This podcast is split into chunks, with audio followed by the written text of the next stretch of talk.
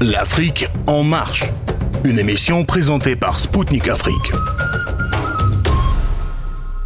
Chers auditeurs de Radio Spoutnik Afrique, mesdames et messieurs, bonjour. Je suis très heureux de vous retrouver pour une nouvelle émission de l'Afrique en marche.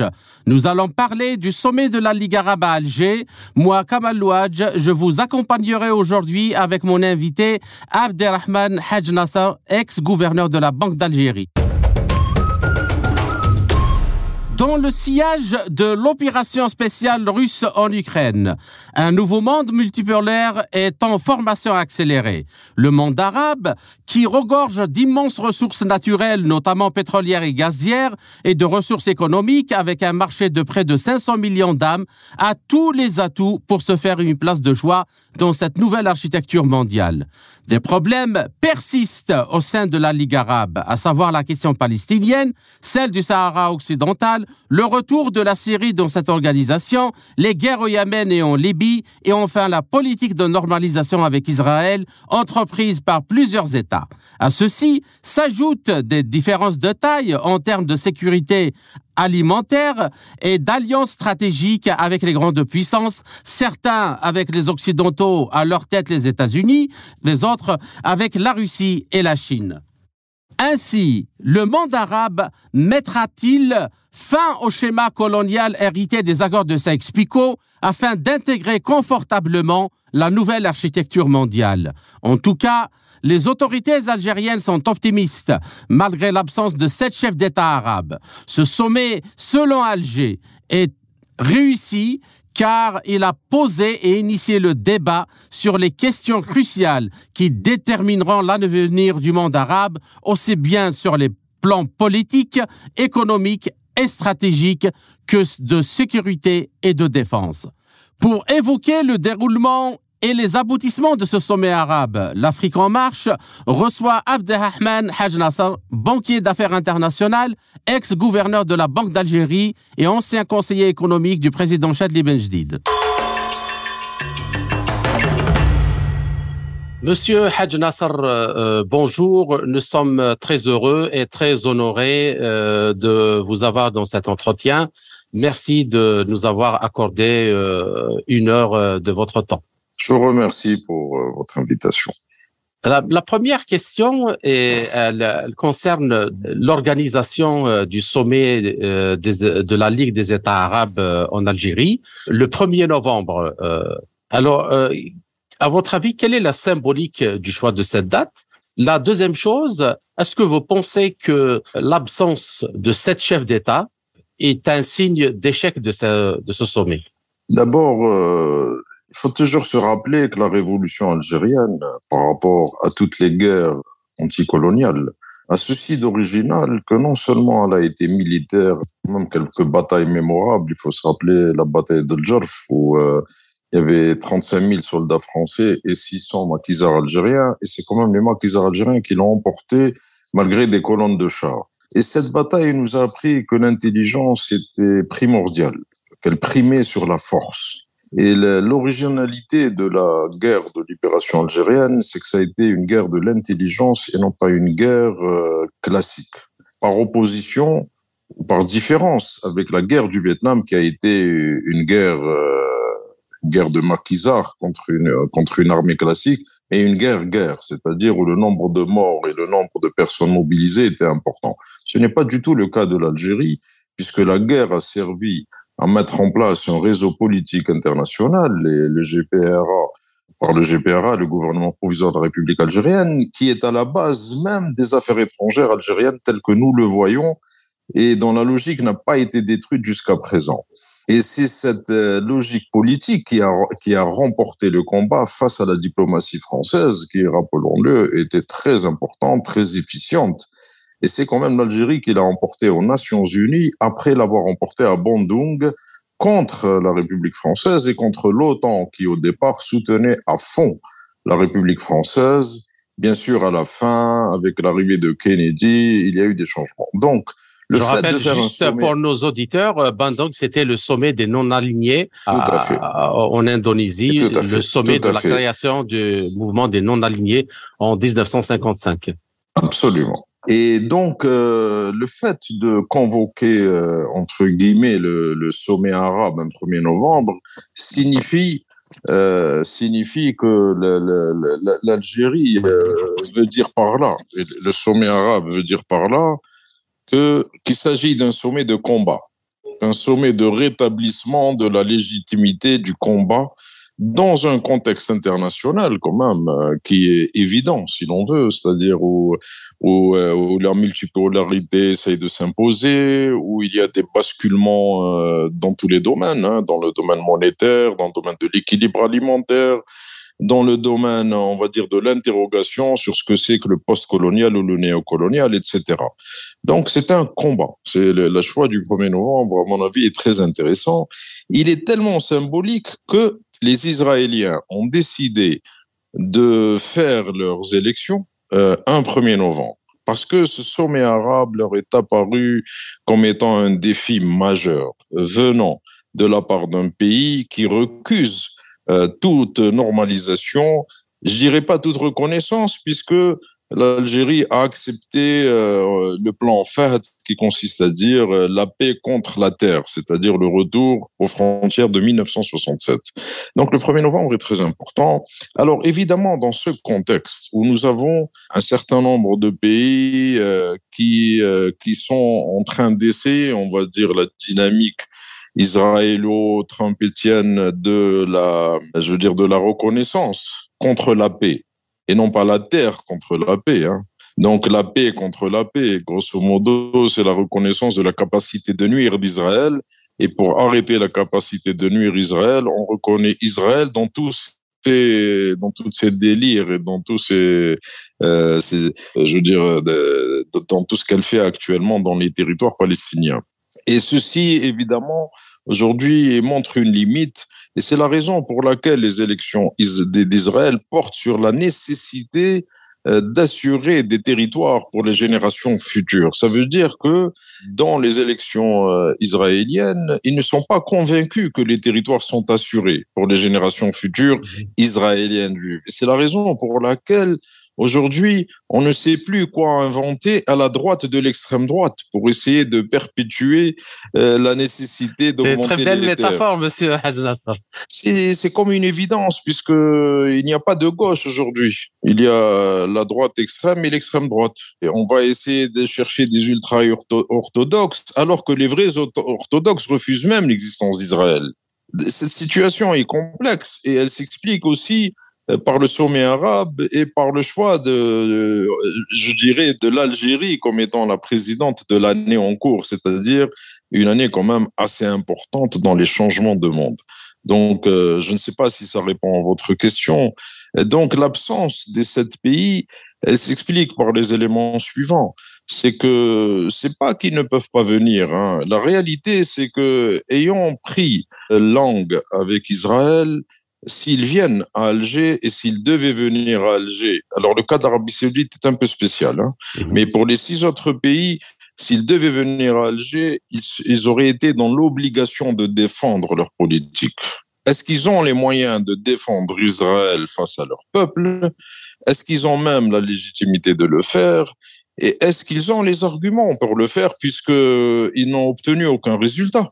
Quels résultats ont-ils obtenus Si je peux me permettre, quand l'Égypte, en 1973, a signé la paix avec Israël sous euh, le parapluie américain, à l'époque, Israël recevait 3 milliards de dollars d'aide et l'Égypte a eu la promesse de 2 milliards et même euh, la promesse d'atteindre 3 milliards de dollars d'aide. Comparons à l'époque euh, les populations, c'était quand même 3 millions d'Israéliens et si je me souviens bien, c'était environ 60 millions d'Égyptiens. Réduit à l'unité, ça fait 20 fois moins par l'Égyptien. Mais peu importe.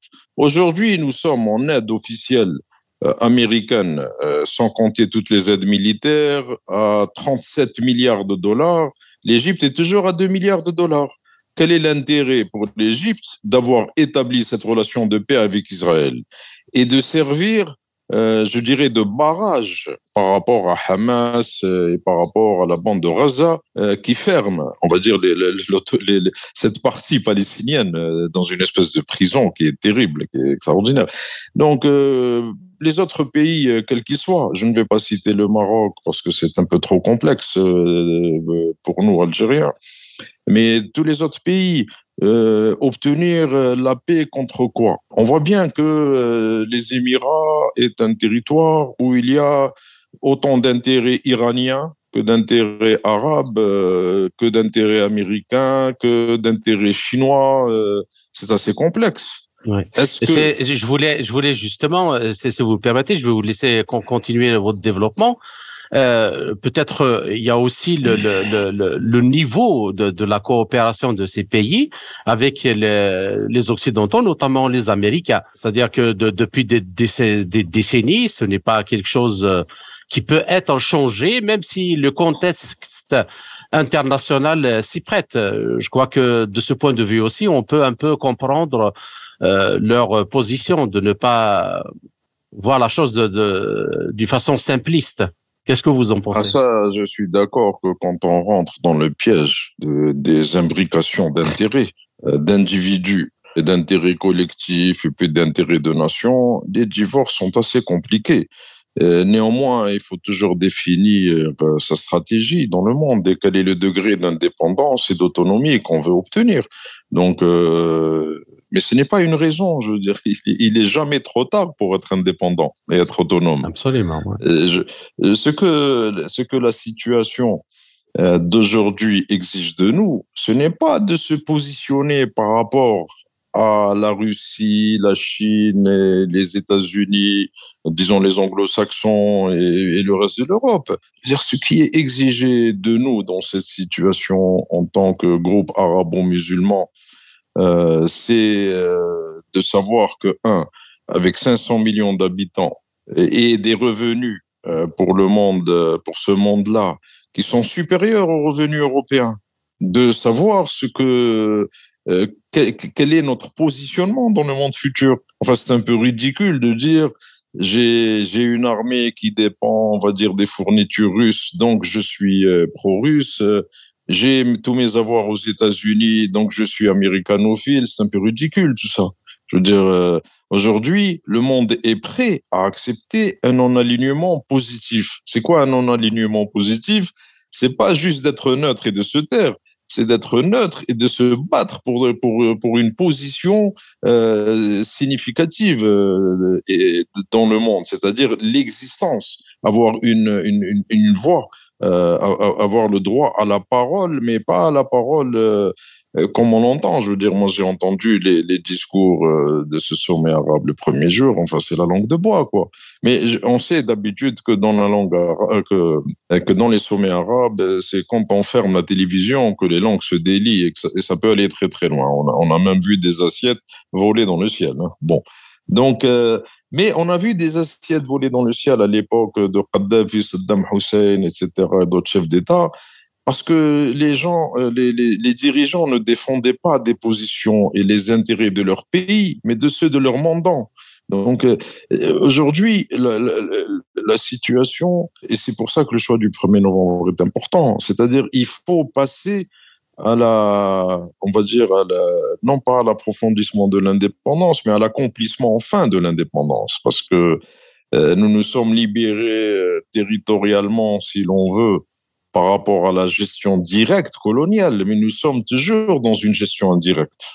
D'accord. Là, euh, vous avez bien terminé la, première question et vous me donnez justement un peu d'espace pour la seconde dans la lignée de ce que vous venez de développer, Monsieur Haj Nasser, est-ce que vous pensez que l'ordre établi par Sykes-Picot après la Première Guerre mondiale et dans le sillage du démantèlement de, l'Empire ottoman et qui a un peu mis euh, le monde arabe sous le joug du néocolonialisme, est-ce que vous pensez que cet ordre-là peut être changé ou voire il est en train d'être euh, complètement abandonné pour un autre ordre dont, à l'aune de l'émergence d'un monde multipolaire et dans lequel, comme vous le disiez à juste titre, les pays arabes doivent justement prendre leur place sans pour autant s'opposer à l'un ou s'opposer à l'autre, mais une neutralité euh, active et positive.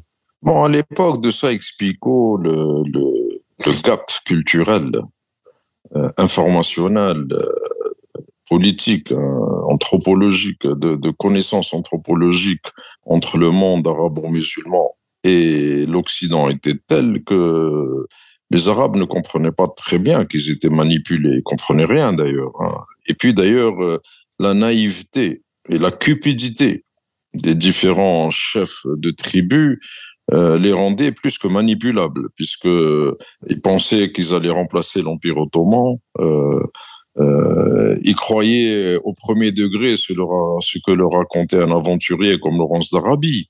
Ils ont toujours accepté les manipulations anglaises, quand même. Euh, euh, en 1666, il y avait un agent anglais qui était déjà en Arabie saoudite et qui euh, patronnait la tribu de Abdel Wahhab et la tribu euh, de, de Saoud. regardez l'investissement.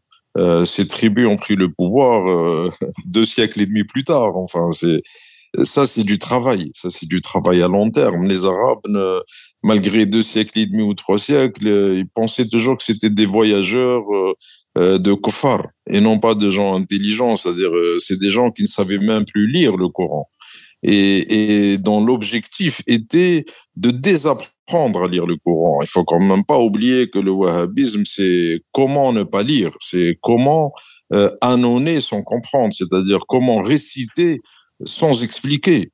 Et, donc, effectivement, euh, nous ne sommes pas dans cette situation aujourd'hui. Euh, parce que l'éducation de masse dans tous les pays, et puis les moyens de communication moderne, l'apprentissage de l'histoire, a fait que il y a quand même euh, beaucoup d'élites qui savent aujourd'hui. Euh, le problème, c'est que les pays coloniaux habituels et les nouveaux pays coloniaux, mais aussi les, dirigeants du monde arabe, ont très bien compris que le danger venait des élites. Et donc, euh, les élites de qualité, on ne les garde pas. On les exfiltre, on les expulse ou on les met en prison. Euh, pendant ce temps-là, euh, les, les, grands pays ben, font tout pour attirer ces élites parce que c'est des gens très bien formés et qui, pour pouvoir s'intégrer euh, dans les pays, euh, les, les, les, grands pays, sont prêts à toutes les soumissions parce qu'ils ont le choix entre la soumission d'un côté ou l'humiliation euh, physique de l'autre. Hein. Mmh. Et, et, ça, c'est ce qui contribue à perpétuer le, les, les systèmes actuels. Hein. Mais, mais, malgré tout, les gens savent. On a bien vu euh, quand il, pendant le Hirak algérien à quel point euh, les, les, en, tant que, groupe, le Hirak, euh, c'était quand même des millions de personnes. On a bien vu le niveau intellectuel, le niveau culturel quand les gens sont ensemble. C'est-à-dire que et, ils ne se sont pas laissés leurrer par la fausse histoire. Ils maîtrisaient parfaitement la vraie histoire et ils savaient très bien quelles étaient les vraies élites et faisaient la différence entre les vraies et les fausses. Donc, nous ne sommes plus du tout à la même période. Les gens aujourd'hui savent. Donc, euh, effectivement, c'est la raison pour laquelle, euh, pour rester un peu sur le monde arabe, les, les Arabes ont intérêt euh, de ne pas faire comme les Européens qui font tout pour perpétuer le statu quo, dominer, dominant. Euh, les, les, les, dirigeants arabes ont intérêt à se rendre compte qu'ils font que faire partie de ce statu quo leur donne l'illusion de pouvoir garder le pouvoir, mais dans la réalité, ils vont le perdre parce que de la même façon que le monde est en train de bouger, les régimes vont bouger nécessairement parce que ce sont des mouvements tectoniques et, comment dire le, fait que ce statu quo va, va imploser, exploser, ben, malheureusement, ces effets, ou heureusement, ces effets tectoniques auront lieu à travers tous les régimes. Mais euh, encore euh, quelque chose euh, par rapport à ça. Après les indépendances, le système financier et monétaire international, donc auxquels se sont adressés la majorité des pays arabes était sous domination anglo-américaine. Il l'est toujours, nous pouvons euh, le dire. Euh, est-ce que c'était euh, aussi ça le sens de ma question tout à l'heure? Est-ce que vous pensez que les pays arabes, avec la masse monétaire qu'ils constituent, peuvent justement se dire que nos pays peuvent avoir une meilleure chance dans un monde, ce monde multipolaire, en formation et qu'il faut saisir la chance de sortir de ce des sentiers battus de du système qui a prévalu depuis la fin de la Seconde Guerre mondiale. les pays arabes euh, se refusent à l'ingénierie politique et économique et financière, c'est-à-dire repenser le monde.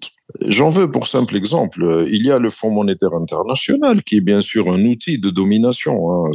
Ne nous faisons pas d'illusions hein, sur le Fonds monétaire international ou l'ONU qui est un outil de domination. Euh, même des grandes puissances comme euh, la Russie ou la Chine n'arrivent pas à faire prévaloir leur point de vue. Hein. Bon, ils ont un droit de veto et c'est la seule chose qu'ils ont. C'est le seul droit. Ils ont un droit de refus. Euh, Aujourd'hui, l'Occident a réussi à, pénétrer les plus petites enceintes et, donc euh, des institutions comme la Ligue arabe ou par exemple le Fonds monétaire arabe ou les organisations de commerce arabe euh, sont des filiales des organisations internationales. Aujourd'hui, le sommet arabe à Alger demande la, réorganisation de la Ligue arabe et euh, de toutes les institutions affiliées, dont le Fonds monétaire arabe, par exemple, parce que effectivement, euh, à quoi ça sert un Fonds monétaire arabe s'il s'agit d'accompagner le Fonds monétaire international, ce qui est le cas actuellement? Mmh. Donc ça n'a aucun intérêt. Il y a suffisamment d'argent dans le monde arabe pour euh, créer des effets de levier. Mais pour ça, l'ingénierie est importante parce que quand on prend des, des places comme Dubaï ou, euh, ou Singapour, euh, il n'y a pas de différence entre Dubaï et Singapour ou ce que fut euh, Macao et Hong Kong. Ce sont ces espaces-là sont des espaces euh, d'étapes intermédiaires entre des sources d'argent et la place de Londres. Parce que la place de Londres do, euh, domine le monde. Ce n'est pas New York, ce n'est pas Canberra, ce n'est pas encore Shanghai, c'est Londres. Et donc Londres, a, avec beaucoup d'intelligence, a créé un collier de perles, justement pour donner l'illusion qu'il y a des places financières alternatives par rapport à Londres. Ce n'est pas vrai du tout, c'est un entonnoir pour qu'on puisse tous arriver à Londres. Donc euh, oui, si on veut euh, un minimum d'indépendance, moi je ne suis pas contre Dubaï. Hein, je veux dire, euh, Dubaï, il y a suffisamment, on va dire, d'aptitude individuelle à la financiarisation pour créer une place. Euh, je verrais bien Dubaï et plus Tunis, hein, par exemple dans le monde arabe, pour créer des places financières multidevises, multiservices et multidirections. Ce n'est pas aussi compliqué que ça. Si au lieu d'être des places euh, dollars, pour simplifier, elles étaient des places euh, dollars, rouble, yuan, mais aussi toutes les monnaies, euh, toutes les monnaies arabes ont vocation à devenir des monnaies internationales, y compris la monnaie algérienne. Dire, la vocation est d'être quand même euh, convertible. Hein. Euh, à ce moment-là, on pourrait peut-être penser que ça deviendrait des places alternatives, c'est-à-dire des, justement dans le cas d'un non-enlignement actif, ça deviendrait des lieux où pourraient transiter euh, des fonds euh, et des fonds souverains, des fonds privés, des fonds institutionnels qui désirent échapper un temps soit peu à, à, à la lutte actuelle multipolaire.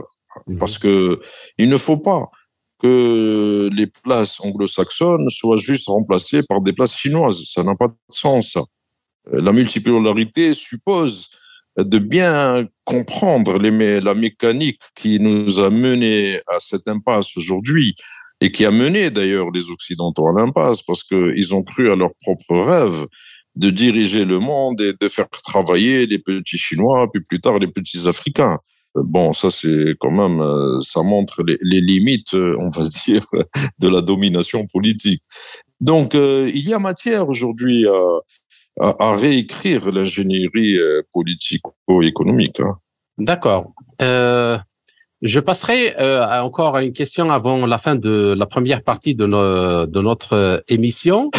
C'est le justement euh, la possibilité, comme vous l'avez évoqué, de de faire euh, un bloc euh, arabe, par exemple, de qui qui soit euh, une zone d'échange, pas forcément de libre échange selon l'exemple occidental, mais qui soit de, une zone où on peut s'entraider et être des économies euh, euh, complémentaires.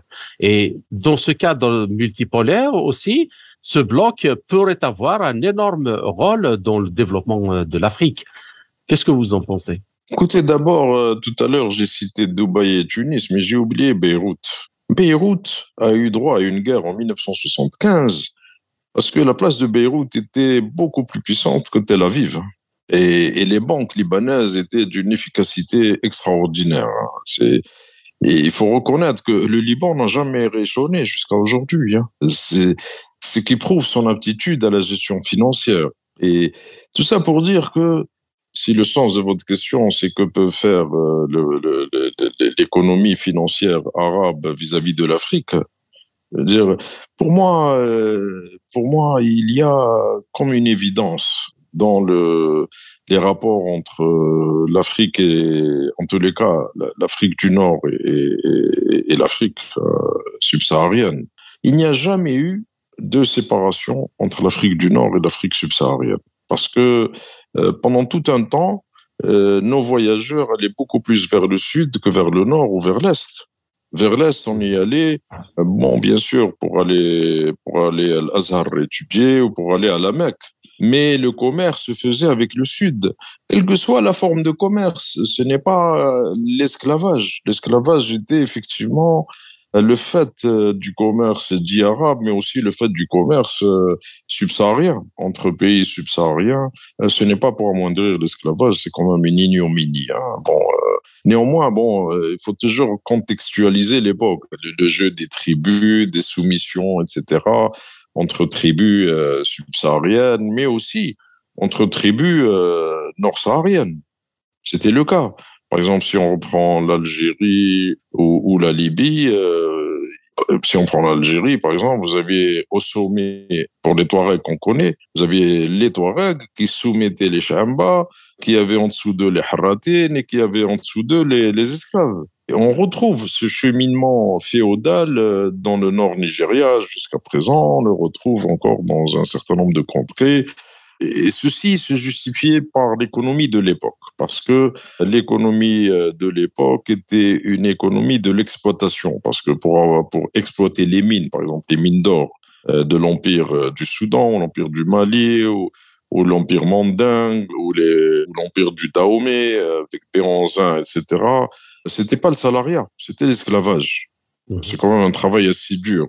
Idem, pour pouvoir exploiter l'eau en Algérie, vous ne pouviez pas exploiter l'eau par euh, la soumission. Il fallait de l'esclavage, c'est-à-dire c'est beaucoup plus que la soumission. Hein. Sinon, vous ne pouviez pas créer des galeries souterraines. La salarisation ne permet pas la création de galeries souterraines. Il faut une soumission violente. Alors, le contexte a changé euh, parce que d'abord, euh, la technologie euh, et aujourd'hui la robotisation changent complètement les, les, les, les, les besoins de la soumission de la force de travail et de, de l'être humain. La, la, la, fluidité financière change aujourd'hui, on va dire, la, les besoins de mobilité des êtres humains. Plutôt que de voir des êtres humains mobiles, on peut quand même voir des finances mobiles. L'éducation massive et la formation d'élite sur place euh, change aussi l'aptitude à maîtriser les technologies. La question est, est-ce que le, le monde arabe est une étape pour la montée en cadence technologique de l'Afrique subsaharienne? Moi, je ne le pense pas. Je pense que l'Afrique subsaharienne a ses capacités propres à maîtriser les technologies dites occidentales, mais elles sont occidentales provisoirement. Hein. Elles furent auparavant euh, d'autres, euh, on va dire d'autres cultures, comme elles, elles, vont être demain euh, chinoises ou russes. Mhm. Ce qui est important, à mon avis, ce n'est pas de, de, considérer que, d'une certaine façon, que l'Allemagne doit exploiter avec un peu de transfert technologie le monde, enfin l'Afrique du Nord, laquelle doit exploiter avec moins de transfert technologie l'Afrique subsaharienne? Non, ça c'est une vision complètement stupide. Je veux dire, c'est une vision néocoloniale.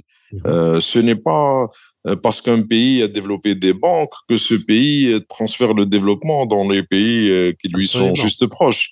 C'est au contraire, ce sont des, ce sont des navires de guerre, ce sont des, d'une certaine façon, ce sont des porte-avions. Mais les avions, c'est qui? Bah, C'est l'Occident. C'est pas parce que la banque est marocaine ou arabo-mauresque ou euh, je ne sais pas quoi moi ou, euh, émirati que forcément euh, elle finance de la technologie de ces pays-là non elle va financer l'Occident Donc, ne, nous, ne nous trompons pas sur la finalité de l'intégration arabo-africaine. Ça, c'est la reproduction du schéma dominant. Aujourd'hui, c'est pas du tout. Ce qui se passe aujourd'hui, c'est que malgré tout, euh, et malgré tous les basculements, même si le monde est de même multipolaire, euh, il n'y a aucune puissance qui va transférer la technologie de façon spontanée. Il peut y avoir des illusions. La réalité, c'est que vous obtenez ce que vous valez. Si vous développez, que vous soyez nigérien ou zimbabwéen, une aptitude à absorber de la technologie, eh ben vous irez la chercher de toute façon, même si on veut pas vous la donner.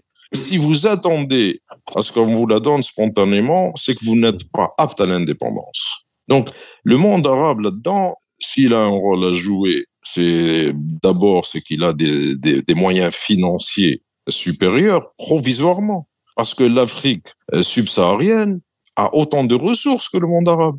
C'est quand même, si aujourd'hui on veut dépeupler l'Afrique par des maladies, si aujourd'hui on veut quand même continuer à diviser les pays africains comme on le voit en République démocratique du Congo, c'est parce qu'on veut éviter que ces pays ne s'organisent et surtout ne donnent l'occasion aux élites de s'établir sur place pour que justement on continue aujourd'hui à exploiter les ressources naturelles dont, euh, ces pays disposent. Parce que le, le secret de la richesse de l'Occident, c'est la maîtrise intellectuelle et technologique, mais aussi tout simplement euh, l'échange inégal, c'est-à-dire euh, on, on, prend euh, des, des, des, ressources naturelles qu'on qu'on paye pas quasiment, hein, et, et puis on revend du matériel de mauvaise qualité puisqu'on on garde chez, chez soi le matériel de bonne qualité.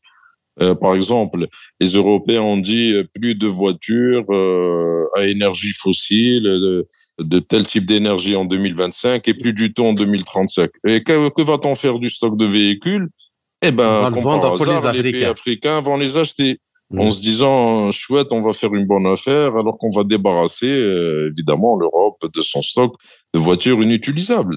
Mmh. Donc euh, non, euh, il faut prendre conscience de soi et prendre confiance en soi et en ses élites. Et, et, là, le monde arabe, euh, bah, c'est, euh, il a intérêt pour préserver sa capacité de puissance. Il a intérêt à participer au développement de ses voisins du Sud.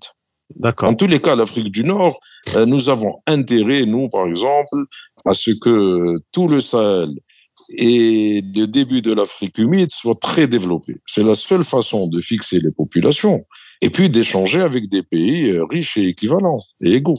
D'accord. Pour une dernière question de deux minutes, euh, Monsieur Hajnassa, pour cette première partie de notre émission L'Afrique en marche, le sommet d'Alger de la Ligue des États arabes, bon, euh, disons que nous ne pouvons pas nous attendre à de très grandes décisions, euh, mais je crois, est-ce que vous serez d'accord avec moi pour dire que il a quand même le mérite de poser les problèmes dont on vient de discuter maintenant, qui est celui de, de la place du monde arabe euh, en tant qu'entité euh, rassemblant 22 pays et, et dont le monde de demain.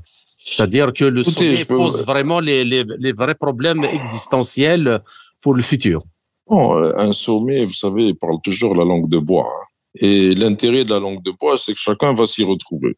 Cela étant, il faut être toujours objectif. Je ne suis pas vraiment un partisan, moi, du, du régime euh, en cours en Algérie. Mais néanmoins, euh, il faut reconnaître que c'est un succès, ce sommet, parce que il y avait beaucoup euh, de travail pour le faire échouer dans le sens où il ne devait pas se réunir du tout.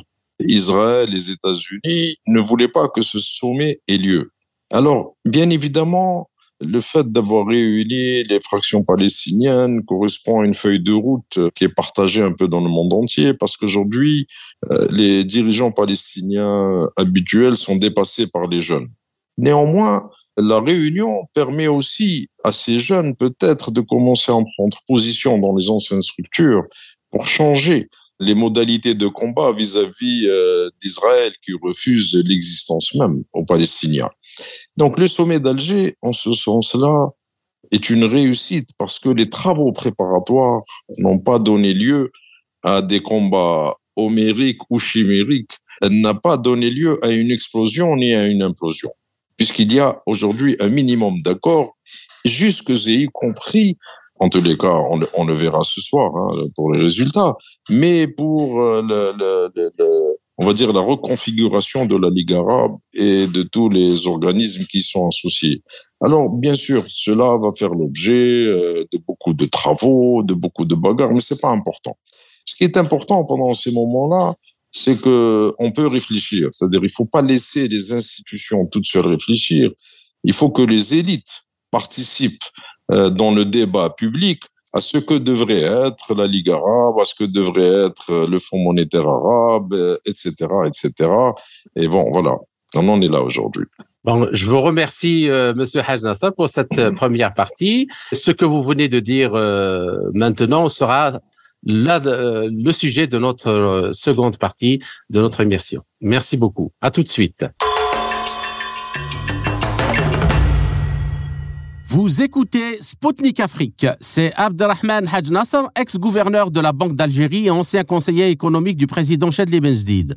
Dans cette première partie, notre invité estime que dans la situation actuelle des pays arabes, on peut considérer que le sommet d'Alger ayant débuté le 1er novembre a été une réussite. Par ailleurs, monsieur Haj Nasser affirme que des décisions et des politiques courageuses sont nécessaires pour faire évoluer les choses rapidement dans un monde en proie à des transformations vertigineuses. Chers auditeurs, nous continuerons à débattre avec Abdrahman Haj Nasser. Restez sur les ondes de Sputnik Afrique.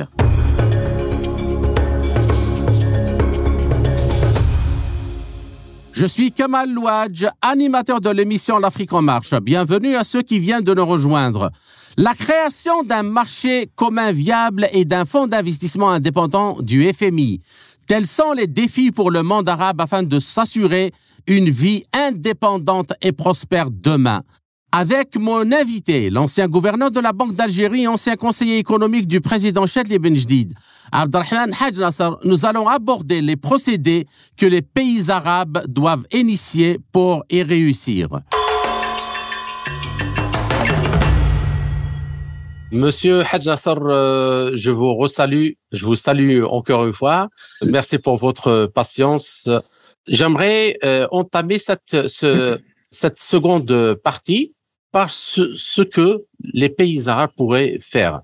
Donc, en, regardant ce qui se passe actuellement euh, dans le monde, nous ne pouvons pas faire l'économie d'observer et d'identifier que, que tout groupe de pays, s'il veut vraiment euh, avoir euh, droit cité dans ce monde, il faut qu'il y ait une alliance euh, économique, pas forcément alliance, mais au moins un espace commun économique, un espace industriel, scientifique, technologique, militaire aussi. Donc, sur le plan, le premier plan économique et technologique, est-ce que des projets comme par exemple une agence spatiale arabe, nous voyons dans plusieurs pays des choses se développer, une agence nucléaire pour le développement de, de, de mais basée sur des projets, hein, pas de, pas des structures euh, bureaucratiques, ne seraient pas des, euh, des locomotives qui pourraient exercer un effet de levier sur les économies de ces pays pour donner un élan euh, et une dynamique de développement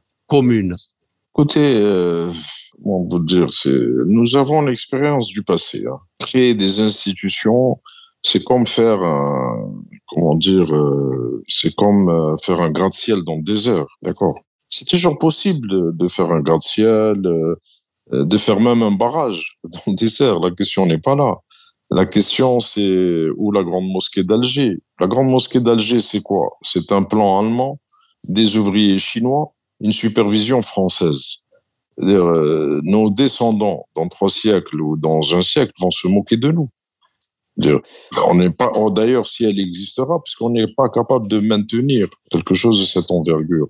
La question n'est pas d'avoir une agence spatiale. La question, c'est d'abord de réunir les, les, aptitudes arabes et africaines et ou d'ailleurs de réunir les aptitudes et de permettre à des chefs de projets locaux avec des vrais projets soutenu politiquement et économiquement, d'être monté.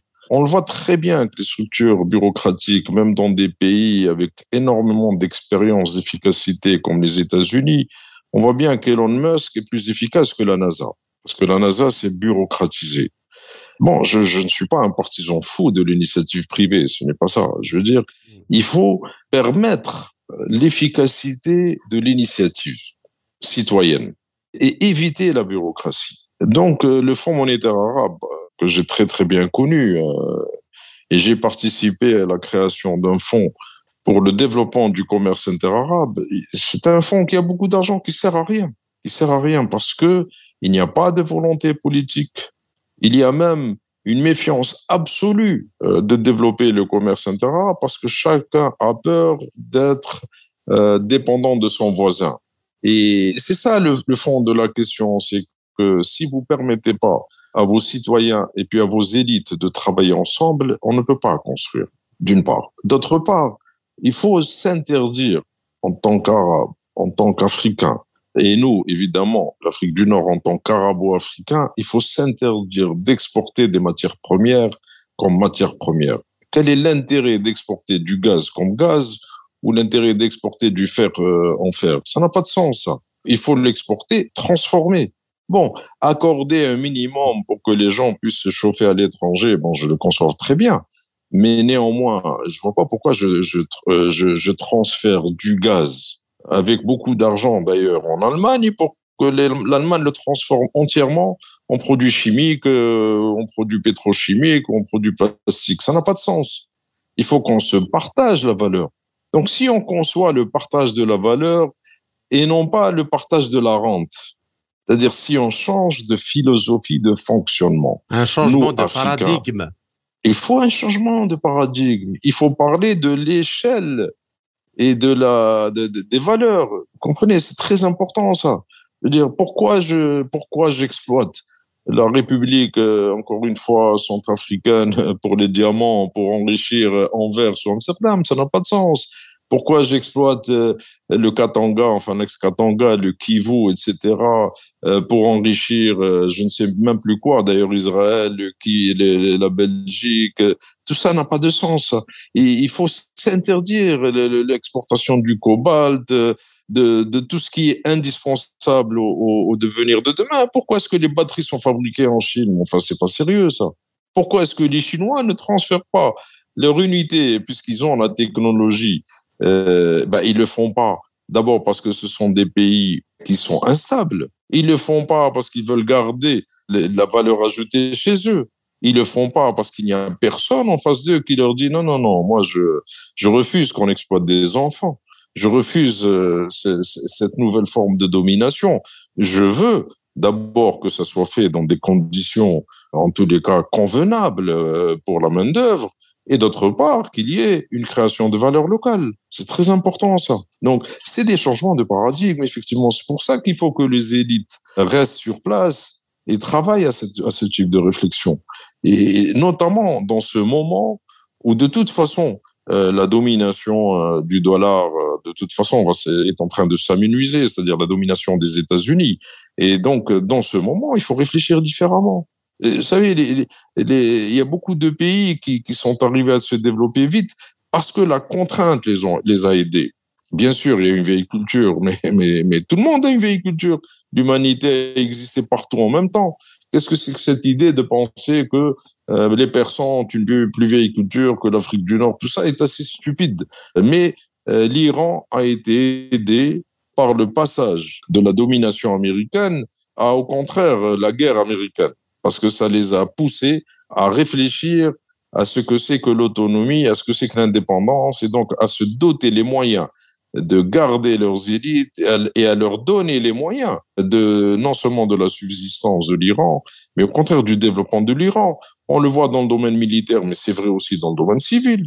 Les Iraniens, à partir d'une simple plateforme Peugeot, continuent à produire des véhicules qui n'ont plus rien à voir avec euh, la, la, la 504 d'avant. Enfin, et, ça, c'est quand même une leçon. On le, on le voit très très bien que dans le fond, si on veut que le monde nous rende service, il faut que le monde soit fâché avec nous, parce que ça nous oblige à être créatifs. Nous, on l'a bien vu en Algérie, lorsque la situation a été extraordinairement compliquée en 1986 parce que la dette est devenue explosive, tout d'un coup, on a été chercher des compétences Et on a pu préparer euh, un programme de réforme qui a donné beaucoup d'effets. Et d'ailleurs, euh, malheureusement, ce qui, a provoqué la guerre de 1992, parce que personne ne voulait voir euh, un système démocratique se mettre en place, hein.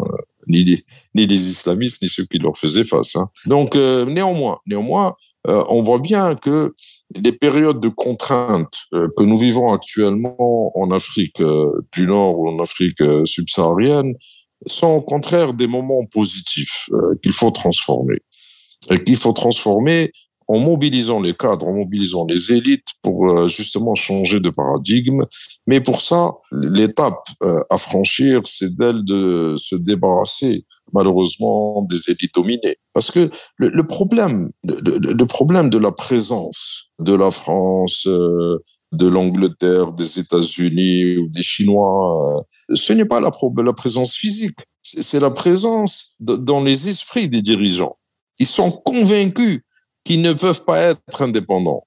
Ils sont euh, dans un système de soumission. Vous savez, il y a un triptyque qui est simple. Dès qu'il y a corruption, il y a soumission. Et dès qu'il y a soumission, il y a trahison on finit toujours par trahir son pays parce qu'on a accepté un dessous de table, parce que le dessous de table, on, bien sûr, on, devient tout de suite soumis, on n'est plus indépendant. Et c'est pas parce qu'on, oui, allez-y, allez-y, allez C'est pas parce qu'on donne de l'argent, c'est pas parce qu'on permet, ou c'est pas parce qu'on finance un parti politique d'un pays dominant qu'on tient à ce parti politique et ses dirigeants. Ça, c'est une illusion stupide. Quand on est faible, on est faible. D'ailleurs, vous sortez une preuve et après, tout le monde la retourne contre vous. Regardons actuellement la puissance des systèmes de communication occidentaux dans la guerre de l'Ukraine. Et pourtant, la Russie n'est pas un petit pays qui a des moyens. La preuve, on parle, on parle sur Sputnik, euh, il y a Russia Today, etc. Mais la puissance du système d'information occidental est telle qu'il arrive à convaincre beaucoup de gens du contraire de la réalité du terrain. Donc, il euh, faut faire attention attention, il n'y a qu'une seule façon d'être euh, d'être puissant et indépendant, c'est d'être clean. Hein. Vous n'avez pas d'autre façon de faire. Et, puis d'être et puis pardon, d'être clean et d'être légitime vis-à-vis de la population, parce que ce qui fait la force d'un pays, ce n'est pas les fusées qui l'achètent, c'est la population qui est derrière et qui permet l'utilisation sans contrainte de ces fusées. Parce que si vous utilisez, quelle que soit l'efficacité d'utilisation des fusées, si la population n'est pas derrière vous, ben, vous avez l'ennemi derrière vous. L'ennemi, l'ennemi en tous les cas, pas un ami. Mais dans l'élan de ce que vous venez de développer, parce qu'on on se pose euh, quand même pas mal de questions. Les, sommets arabes, qui ont quand même celui d'Alger, le, le 31e euh, sommet qui est organisé. Ces questions-là de, de développement d'un point de vue pratique, c'est-à-dire de ce qui est le, former des élites, former des gens euh, qui peuvent changer les choses, euh, de ce qui peut être pratiquement fait dans le domaine industriel, scientifique et technologique, il se pose pas pratiquement dans les sommets. Nous ne voyons que les, les, les questions traditionnelles qui concernent la question palestinienne, bien elle est très importante, mais et que d'autres questions euh, ou de, très très générales, mais pas de ces questions-là de, de fond, sont lesquelles il peut pas y avoir un monde arabe euh, qui est le, le, droit de citer dans un monde où, c'est encore la force qui fait la loi. Parce que, parce que comme le dit euh, très bien le penseur palestinien dont le nom m'échappe, qui a parlé de l'orientalisation, Edouard Saïd. C'est-à-dire, nous avons une vision de nous-mêmes qui est européenne. C'est ça l'orientalisme.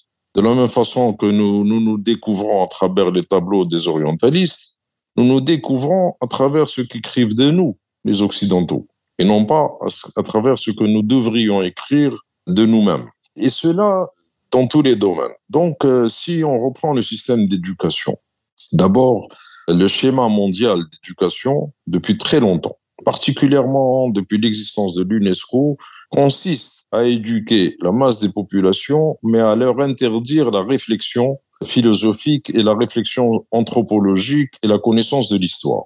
Donc, euh, nous avons appauvri partout dans le monde, y compris en Occident, ces trois matières fondamentales, c'est-à-dire la connaissance de soi et l'interrogation. Donc, la philosophie, l'histoire et l'anthropologie.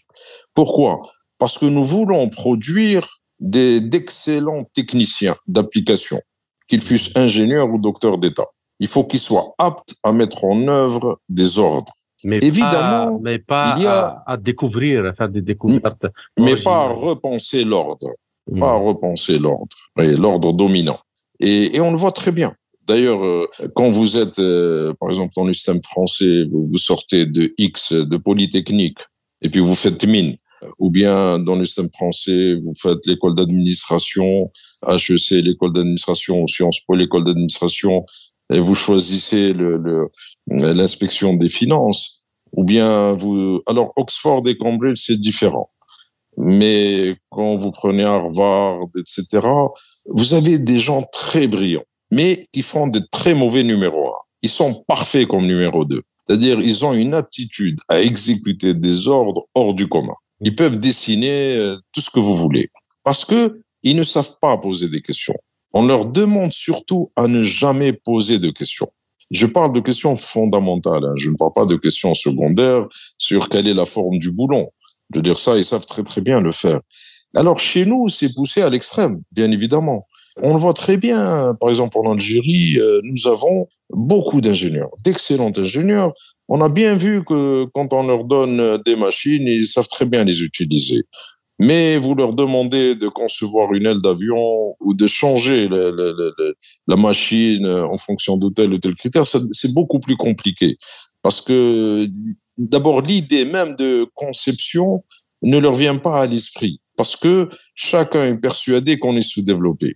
Or, c'est ça l'ordre dominant, c'est d'arriver à ce que les gens s'auto-persuadent eux-mêmes qu'ils sont pas du niveau.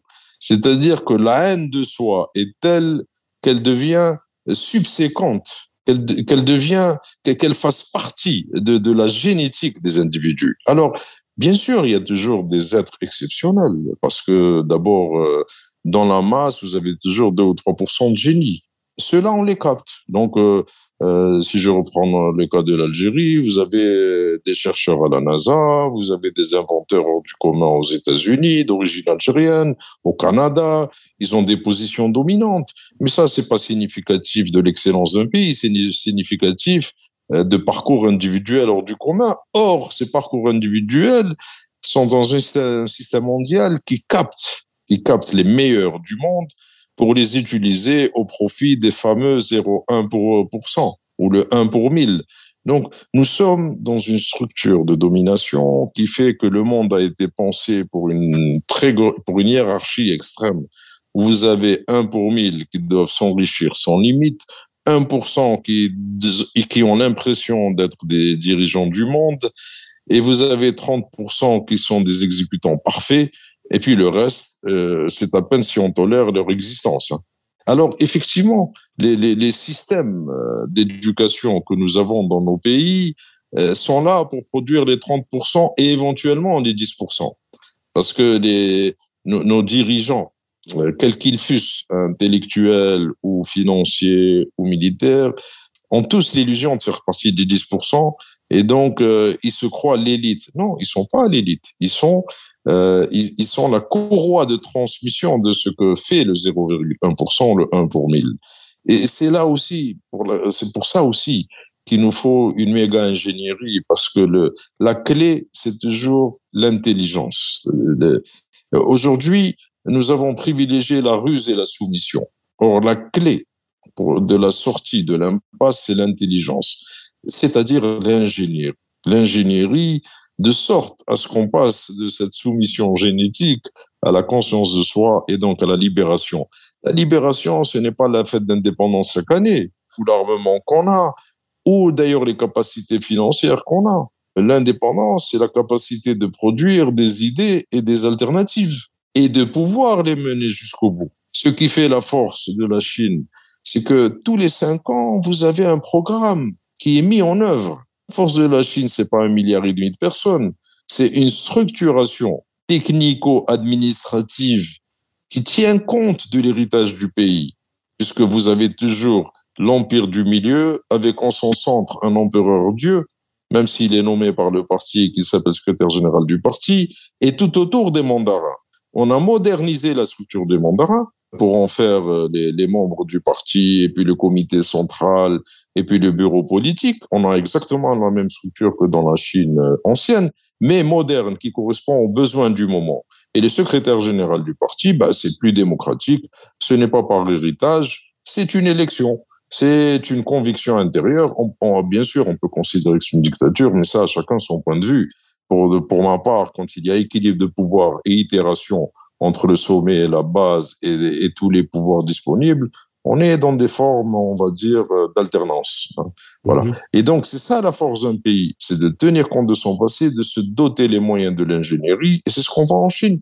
Quand ils établissent un plan d'autonomie, d'indépendance, de maîtrise de technologie, euh, quelle qu'elle fût, hein, les puces, la robotisation, l'intelligence artificielle, ils se donnent les moyens et ils avancent. C'est une machine qui avance. Idem, nous nous l'avons bien vu en Russie depuis, euh, on va dire, le réveil de la Russie post-heltsinienne, est qu'un véritable plan de modernisation, non seulement technique, mais de modernisation institutionnelle a été mis en place pour que les, les euh, pour que les forces vives de la Russie convergent et non pas ne divergent au profit de l'étranger.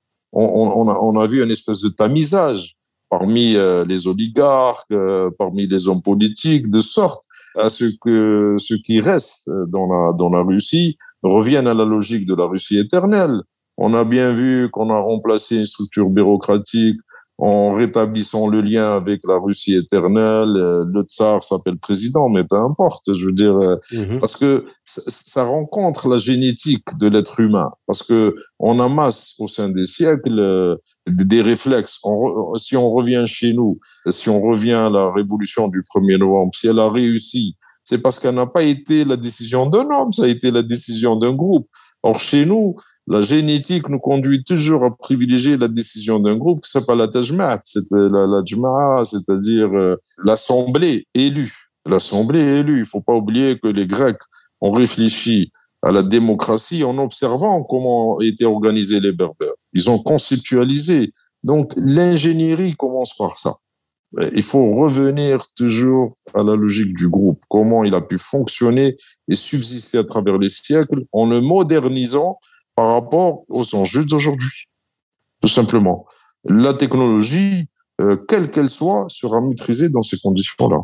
Donc, si j'ai bien compris, euh, parce que c'est très intéressant ce que vous venez de, de développer, le problème est dans l'éducation de l'être humain lui-même, mais pas éducation comme au sens naïf euh, du mot, c'est-à-dire l'éducation des capacités créatives de l'être humain, ce dont euh, malheureusement, euh, peut-être euh, le, ce qui soit le système social ou religieux et qui impacte énormément le système éducatif ne donne pas. Parce que, comme vous l'avez dit euh, à juste titre, nous avons ramené la science sans la méthode qui permet de développer par soi-même de la science, de faire des découvertes, et nous avons fait un développement, mais pas une maîtrise de technologie. Qu'est-ce que vous en pensez? Écoutez, il y a une différence entre alphabétisé et éduqué. Aujourd'hui, nous sommes alphabétisés en arabe, en français, en anglais, etc. Bon. Et d'ailleurs, même quand nous sommes d'un certain niveau d'éducation, par exemple, vous mettez face à face un francophone sénégalais, un francophone marocain et un, et un français, ils vont utiliser les mêmes mots, mais ils diront pas la même chose. Parce qu'il y a un substrat culturel. Déjà, même dans le cadre de la soumission, c'est-à-dire, euh, on va tous faire référence, par exemple, je ne sais pas moi, à Rousseau, à Voltaire, hein, mais on va le comprendre chacun avec son background culturel différent. Déjà, dans le cadre de l'alphabétisation, dans le cadre de l'éducation, c'est différent.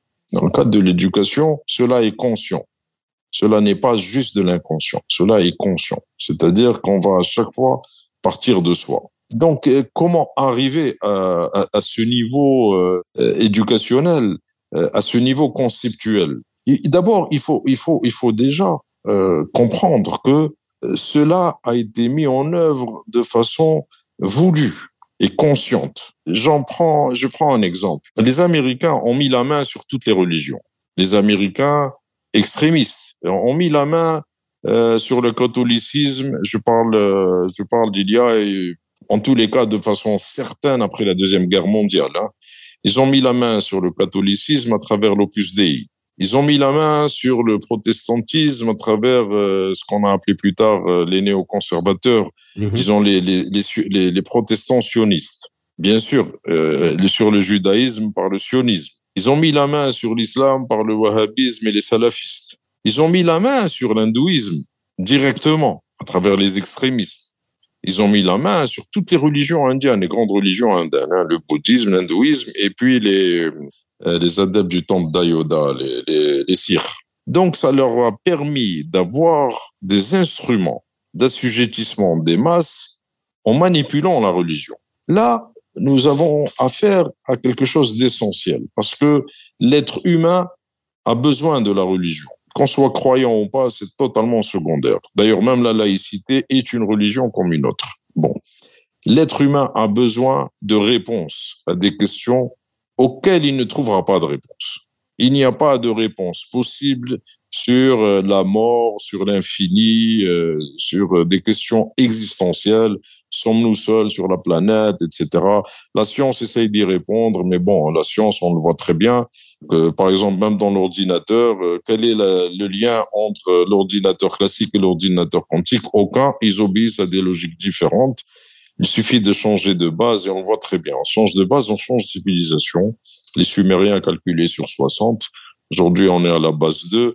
Demain, on va être à la base 1, ce qui signifie que le monde va être indéfini et infini. Et, c'est pour ça que la religion remplit une fonction. Donc, vous mettez la main sur la religion et vous gérez les gens.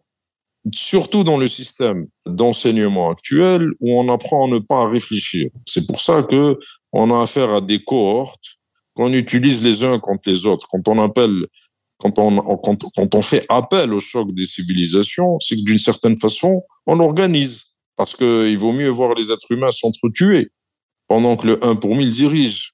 Mhm. Alors, effectivement, euh, nous devons euh, de nouveau, dans ce monde multipolaire, où euh, on va dire ces, ces fondamentaux s'effritent un peu, il ne faut pas que ces fondamentaux soient pris en charge par d'autres, mhm. quels qu'ils soient. Il faut pas que le monde unipolaire soit remplacé, remplacé par un monde bi ou tripolaire. Il faut qu'il soit remplacé par un monde où véritablement il est multipolaire. Évidemment, on n'est pas tous égaux, on va pas se raconter C'est-à-dire, vous voulez dire, vous voulez dire, il ne faut pas reproduire un autre monde avec euh, différents pôles, mais en gardant le même paradigme de domination et d'exploitation. Mais fait. si c'est un monde multipolaire avec un autre paradigme au service de l'être humain, euh, là, c'est le souhait de, de, tout le monde. Je crois que si les élites, on va dire euh, chinoises, russes et américaines, non, et européennes, parce qu'ils veulent pas, ils veulent le statu quo. Mais si les élites euh, chinoises et russes veulent d'être d'un certain apport au monde, il ne faut pas qu'elle soit dans la reproduction. Au contraire, il faut qu'elle représente un exemple positif pour les élites euh, des, des autres contrées. Mhm. Il est très important de penser différemment. Il ne s'agit pas euh, de cyniser ou de russifier la pensée occidentale. Il faut toujours des nouveaux paradigmes. Ça, c'est clair. De la même façon que quand on change de base technique, euh, l'ordinateur classique est 1 ou 0, l'ordinateur quantique qui est 1 égale 0, euh, on change de paradigme. Il est très important de changer de paradigme. Et, je crois que la stabilité future du monde, vu le niveau d'éducation ou d'alphabétisation de toute la population de la planète, ne peut arriver à un certain seuil de stabilité que si on change. Par exemple, on sait très bien que, que pour gérer le problème de, des populations, il faut élever le niveau éducationnel et non pas le niveau d'alphabétisation. Moi, je viens d'un chapelet de cette cité dans le sud algérien. Nous avons des différences fondamentales de, de démographiques entre les sept cités. Bon, que vous connaissez vous très bien, les cités du Mzab. Mais dans une cité bénisgaine, on fait pas d'enfants. On, on, se reproduit à peine. Dans la cité à côté de Bonora, on fait beaucoup d'enfants. Et ça, le lien est évident entre le niveau d'éducation et le niveau de reproduction. Je ne dis pas que c'est bien de ne pas faire d'enfants. Hein. Je ne dis pas que c'est bien. Mais en tous les cas, c'est un lien établi dans le temps. On a bien étudié à l'époque à Cordoue, au moment de la chute de Cordoue, et comme on le voit très bien en Occident, et d'ailleurs Emmanuel Todd euh, a fait des livres exceptionnels sur le lien entre démographie, et pas uniquement en démographie, on va dire l'espérance de vie, mais aussi la mortalité infantile et la santé des nations. Et donc, euh, ce lien est, lié donc au niveau éducationnel et non pas au niveau d'alphabétisation. Parce que si je reprends les deux cités dont j'ai parlé, nous avons le même niveau d'alphabétisation, mais pas le même niveau d'éducation, c'est-à-dire pas le même niveau d'interrogation sur soi. Donc, euh, si on veut gérer le monde en évitant de passer 10 milliards ou 20 milliards, bah, évidemment, il faut changer le niveau d'éducation. Attendez, je vais changer il n'y avait plus de batterie. Ça y est, j'ai changé, je reviens à la lampe classique. Donc, euh, il est clair qu'il faut revenir, euh, les nouvelles élites dominantes doivent penser différemment. Il ne s'agit pas euh, de changer le dollar pour deux autres monnaies ou trois autres monnaies. Hein. Il s'agit de changer la, la, conception du monde. Hein. Et sinon, bah, c'est une reproduction. Cela étant, pour nous, Africains, nous ne devons pas attendre euh, des Chinois ou des Russes qui pensent pour nous. Enfin, soyons pas ridicules. Ils ont des intérêts à défendre. Je veux dire, c'est complètement fou de penser que celui qui est en face de nous à table, lorsqu'il s'agit de partager le gâteau, qu'il va être équitable. Parce qu'il n'y a jamais suffisamment de gâteaux pour tout le monde. Donc, euh, pour pouvoir avoir la part du gâteau qui nous revient, bah, il faut avoir la capacité de défendre sa part. On ne peut pas attendre des autres les solutions qui nous conviennent. C'est clair, ça. Une dernière question, euh, Monsieur Hadnassan, c'était très intéressant. Euh, est-ce que le monde arabe pourrait justement, euh, à votre avis, avoir les moyens de saisir le sens de ce que vous avez développé quant à cette question de, de changement de paradigme? Et de constituer un ensemble économique, financier, scientifique, technologique, voire militaire, euh, pour pouvoir exister dans, euh, dans ce monde. Le monde arabe euh, est dans une dynamique européocentriste ou occidentalocentriste. Par exemple, le monde arabe découvre le nationalisme. par contre, ni le patriotisme. C'est-à-dire, il hurle à l'identité euh, tout en se méprisant et en méprisant son voisin. C'est-à-dire que le monde arabe est prêt à la guerre, et il n'est pas prêt au progrès. Et le monde arabe euh, achète l'illusion du progrès plutôt que se donner les moyens de progresser. Je veux dire, encore une fois, c'est pas parce que j'ai dit gratte-ciel que je suis américain. Parce que je ne les ai pas fabriqués. Je ne suis pas contre les gratte-ciel, ce n'est pas là. Ça, c'est chacun son goût. Mais si j'ai les moyens de faire un borge 2000 étages avec euh, ma propre technologie, d'abord, je ne le ferai pas parce que je verrai que c'est ridicule, quoi. Que la grandeur ne vient pas euh, au nombre d'étages, que la grandeur vient de la capacité de dépassement technologique et, et, de propositions différentes. Donc, euh, les, enjeux sont plutôt les suivants. Aujourd'hui, ce n'est pas ce qui est grand qui est beau, c'est ce qu'on est capable de faire qui doit être beau. Et toute la différence, vous voyez, quand on visite l'Alhambra, quand on visite ou qu'on visite la mosquée de Cordoue, qu'est-ce qui est frappant? L'Alhambra, c'est qu'à l'entrée de l'Alhambra, il y a un bâtiment circulaire de Charles Quint, qui est un énorme truc moche, ridicule, qui ne sert à rien. Et alors que l'Alhambra n'est pas aussi grand, et pourtant c'est un des chefs-d'œuvre de l'humanité.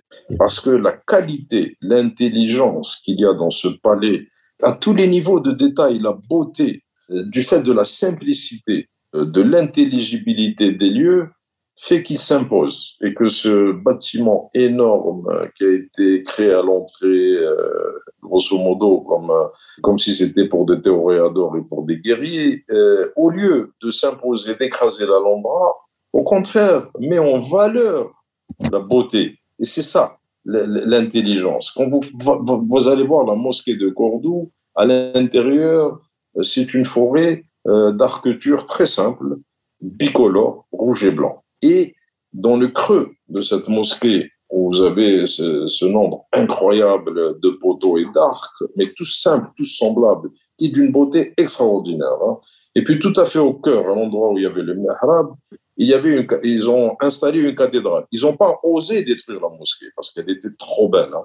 mais ils y ont installé une cathédrale avec toute la complexité de l'époque, c'est-à-dire de l'époque de la Reconquista, qui est une horreur. Une horreur, mais en réalité, cette horreur, au lieu de détruire la mosquée, elle la rend plus belle. Pourquoi? Parce que les Espagnols à ce moment-là n'étaient pas dans la pas dans la création.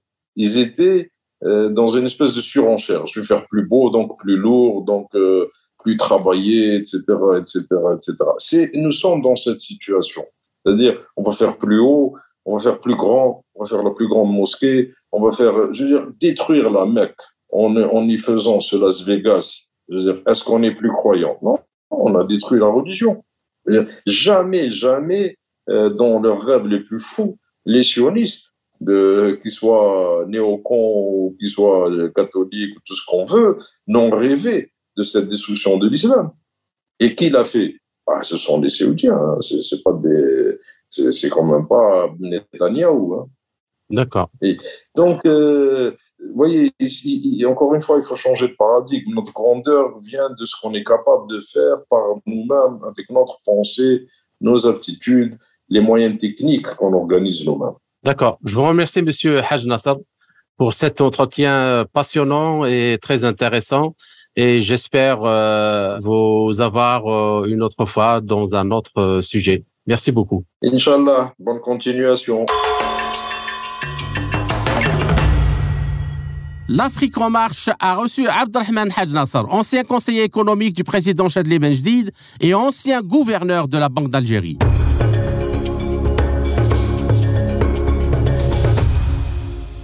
Vous écoutez Spoutnik Afrique. Je suis Kamal Louadj pour tirer le bilan de cette nouvelle émission. Alger a choisi le 1er novembre pour la tenue du 31e sommet de la Ligue des États arabes une date hautement symbolique qui marque le début d'une des plus grandes révolutions populaires du XXe siècle, la rébellion contre la colonisation française. Comme le dit si bien M. Haj Nasser, la révolution algérienne n'a pas été celle d'un matériel militaire abondant, mais celle de l'intelligence d'un peuple qui a décidé de prendre son destin en main. Ainsi, alors que le sommet d'Alger a posé les problèmes cruciaux qui détermineront l'avenir du monde arabe, il appartient aussi bien aux élites politiques et économiques qu'au peuple d'aller bien au-delà des déclarations de bonne intention et de mettre en place des mécanismes pratiques avec des visions réalistes. Tout cela pour avancer de manière effective dans tous les domaines et secteurs d'intérêt commun. Il y va de l'avenir de tous. C'était Kamal Louadj. Merci de nous avoir suivis. Je vous donne rendez-vous pour une prochaine émission très bientôt. Chers auditeurs, au revoir. L'Afrique en marche. Une émission présentée par Spoutnik Afrique.